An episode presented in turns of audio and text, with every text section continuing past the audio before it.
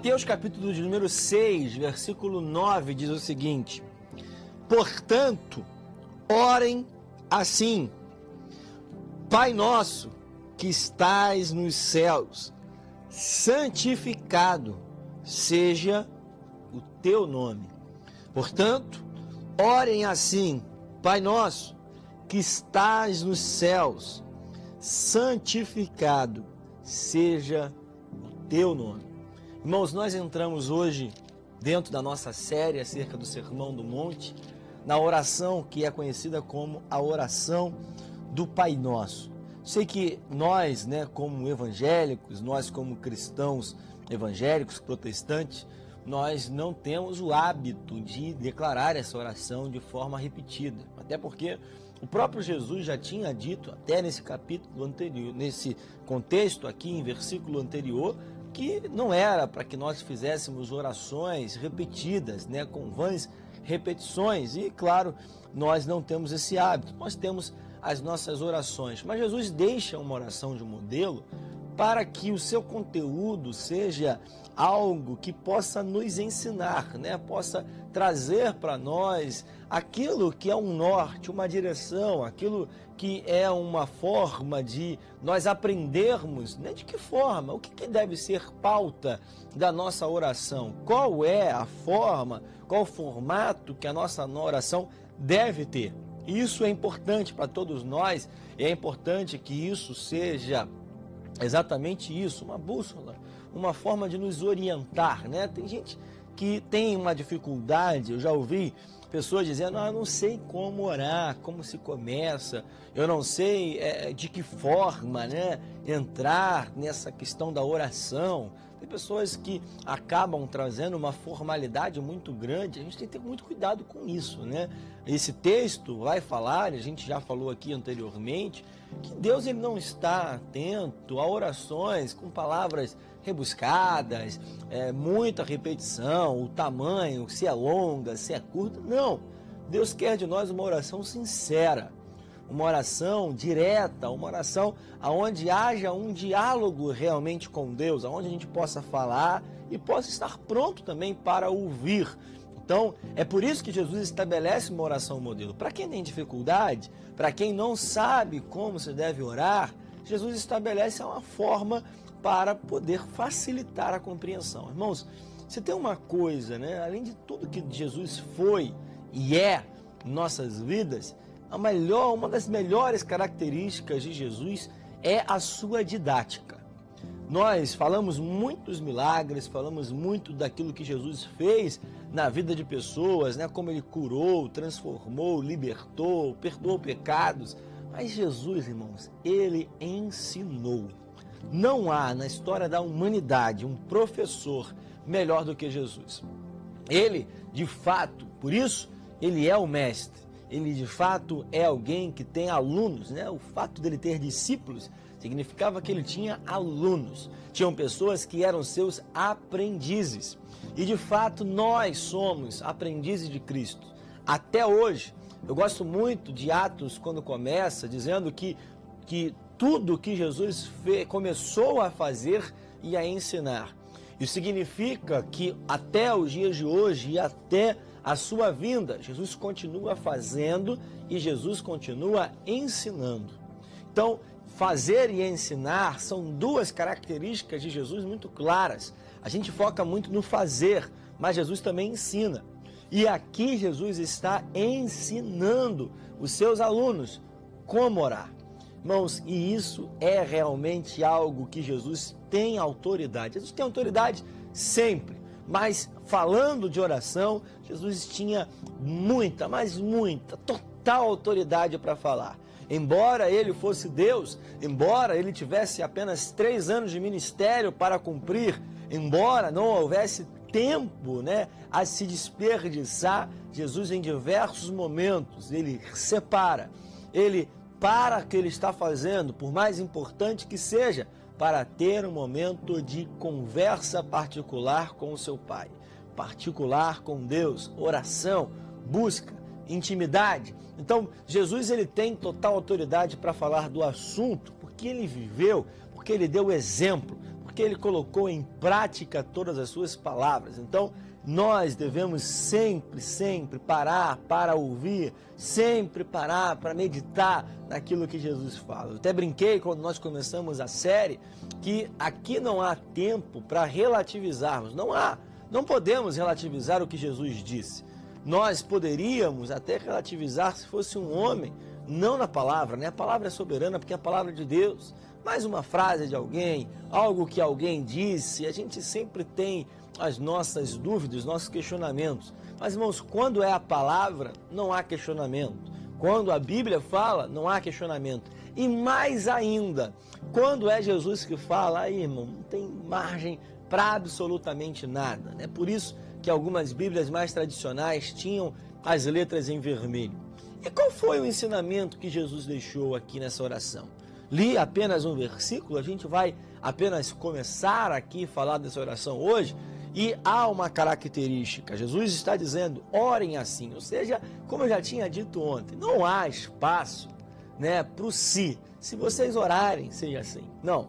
Orar é um mandamento. Orar é um princípio. Orar é algo que deve fazer parte realmente da nossa rotina. Então, não há margem para o si. Quando forem orar, orem assim: Pai nosso que estás nos céus. Irmãos, é muito interessante, e eu estou lendo o livro, na verdade já li esse livro, que fala sobre o contexto do Oriente Médio, né? E como Jesus falou ao povo daquele ambiente, daquele contexto, e isso acaba reforçando as suas palavras para que o nosso entendimento fique ainda mais claro. Eu vou falar aqui algo que talvez você não saiba. Em alguns países, até os dias de hoje, como Líbano, Síria, Palestina e Jordânia, a palavra Aba é a primeira palavra a ser ensinada e aprendida e falada por algumas crianças recém-nascidas. Aqui no Brasil, né, a gente tem que as crianças normalmente falam mamãe ou papai, né? Mas mais comum falar em mamãe. Mas nesses países, o aba, o papai, é a primeira palavra, na verdade, o pai é a primeira palavra falada por crianças. Então, aqui há um contexto importante. Jesus sabe a, a, a característica do lugar. Aba é realmente uma forma de tratamento com o seu pai. E é interessante nós entendermos que há, claro, a expressão aba utilizada com muita intensidade, aqui embora traduzido seja Pai Nosso, no original era aba, e essa palavra ela é utilizada na Bíblia, no Novo Testamento, durante quatro vezes. Jesus também fala em Marcos, capítulo 14, versículo de número 36. Você pode pegar aí depois. E Paulo utiliza em Romanos 8,15 e Gálatas 4,6. Mas o que é importante para todos nós é a característica de pai. Deus é o nosso pai.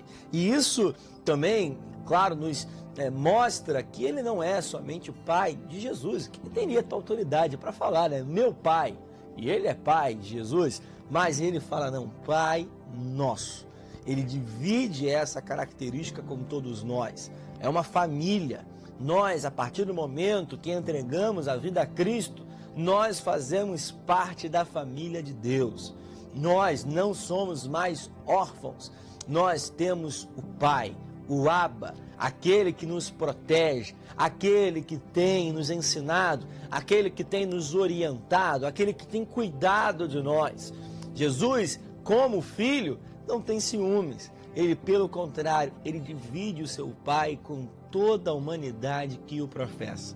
Irmãos, isso é importante demais. Reconhecer que Deus é o nosso Pai, reconhecer que Ele tem cuidado de mim de você, reconhecer que Ele não nos abandona, reconhecer a importância de Deus como Pai em nossas vidas. Quantas pessoas que eu já ouvi testemunhos maravilhosos acerca dessa paternidade de Deus.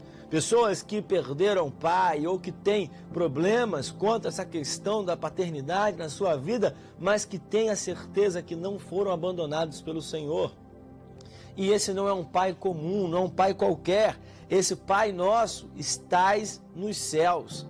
É o Deus que está aqui agora, mas que está no seu trono de glória, que está no mesmo lugar aonde sempre esteve, aquele lugar que foi visto por Isaías, o Deus que está no seu alto e sublime trono, cuidando e observando toda a humanidade, é o mesmo Deus que nós temos hoje acessível.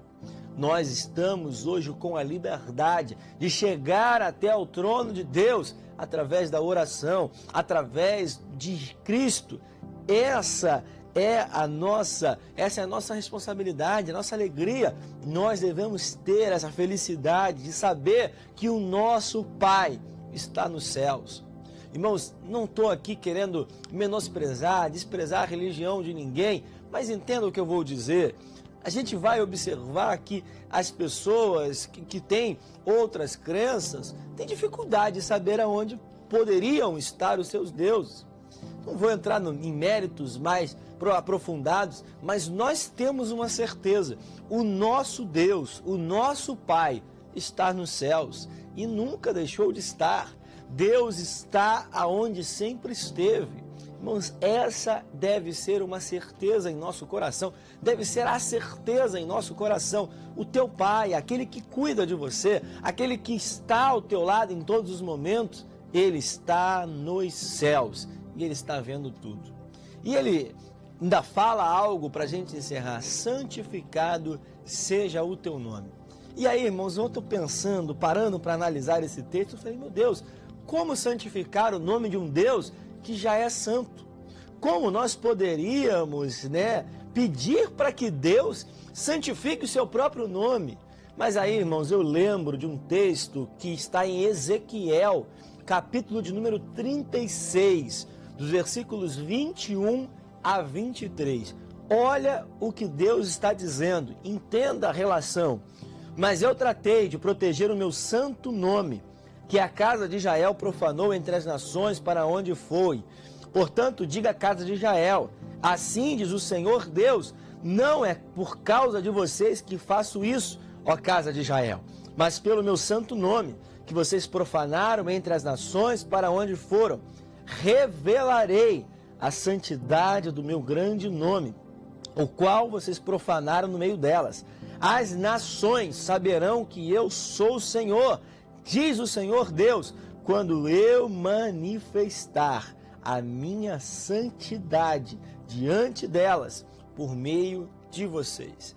Esse é o Deus que manifesta a sua santidade através das suas intervenções, das suas ações na história da humanidade. A partir do momento que Deus estabelece condições, parâmetros, circunstâncias novas naquilo que está ocorrendo, Deus está demonstrando a sua santidade. Mesmo que nós tenhamos atitudes que não agradam, que acabam, né, como essa aqui, Deus ele vai intervir na história. Você não tem crido em um Deus que deixou a humanidade a sua própria condição, a sua própria força, como alguns acreditam, mas Deus interfere.